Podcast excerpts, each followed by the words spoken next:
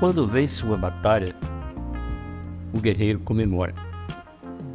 Esta vitória custou momentos difíceis, noites de dúvidas, intermináveis dias de espera. Desde os tempos antigos, celebrar um triunfo faz parte do próprio ritual da vida. A comemoração é um rito de passagem. Os companheiros olham a alegria do guerreiro da luz e pensam: por que faz isso? Pode decepcionar-se em seu próximo combate? Pode atrair a fúria do inimigo? Mas o guerreiro sabe o motivo do seu gesto. Ele se beneficia do melhor presente que a vitória é capaz de trazer: a confiança.